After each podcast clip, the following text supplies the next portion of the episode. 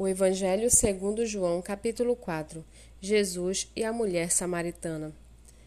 Quando Jesus soube que os fariseus tinham ouvido dizer que ele fazia e batizava mais discípulos do que João, se bem que Jesus mesmo não batizava, e sim os seus discípulos, deixou a Judéia, retirando-se outra vez para a Galiléia.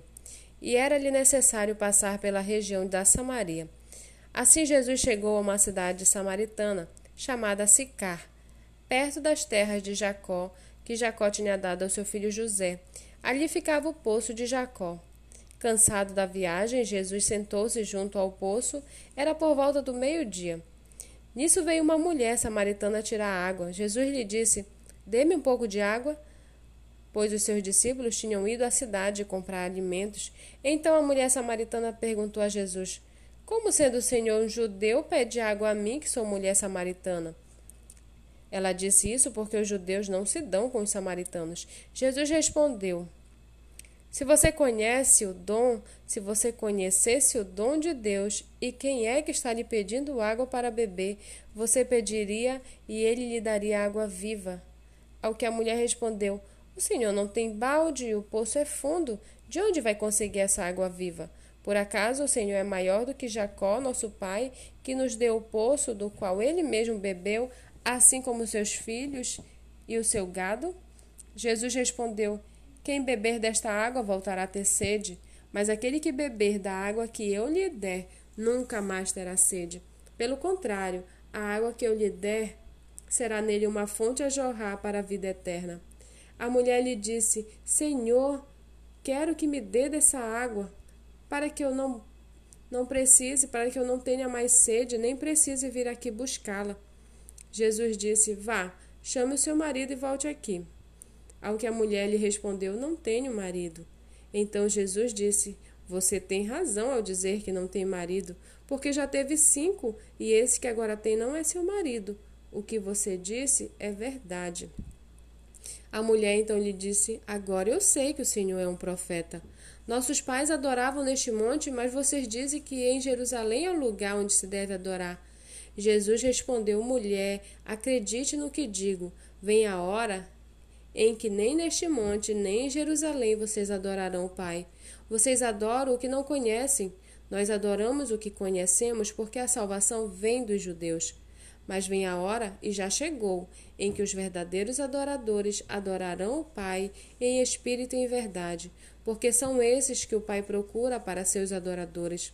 Deus é espírito e é necessário que os seus adoradores o adorem em espírito e em verdade. A mulher respondeu: Eu sei que virá o Messias chamado Cristo. Quando ele vier, nos anunciará todas as coisas. Então Jesus disse: Eu sou o Messias. Eu que estou falando com você. Naquele momento chegaram os discípulos de Jesus e se admiraram ao vê-lo falando com uma mulher. Mas nenhum deles perguntou: o que, o que você está querendo? Ou por que o Senhor está falando com ela? Quando a mulher deixou o seu cântaro, foi à cidade e disse ao povo: Venham comigo e vejam um homem que me disse tudo o que eu já fiz. Não seria ele por acaso o Cristo? Então saíram da cidade e foram até onde Jesus estava.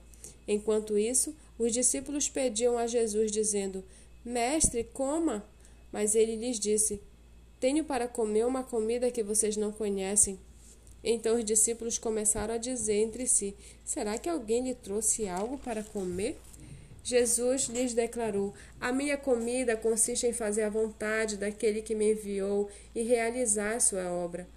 Vocês não dizem que ainda faltam quatro meses até a colheita?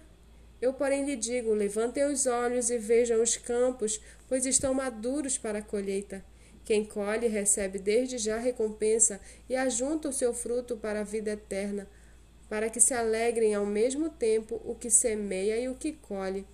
Pois no caso é verdadeiro o ditado: um é o que semeia, outro é o que colhe. Eu os enviei a colher o que vocês não semearam, outros trabalharam e vocês aproveitaram o trabalho deles. Muitos samaritanos daquela cidade creram em Jesus por causa do testemunho da mulher que tinha dito: Ele me disse tudo o que eu já fiz. Quando, pois, os samaritanos foram até Jesus, pediram-lhe que permanecesse com eles.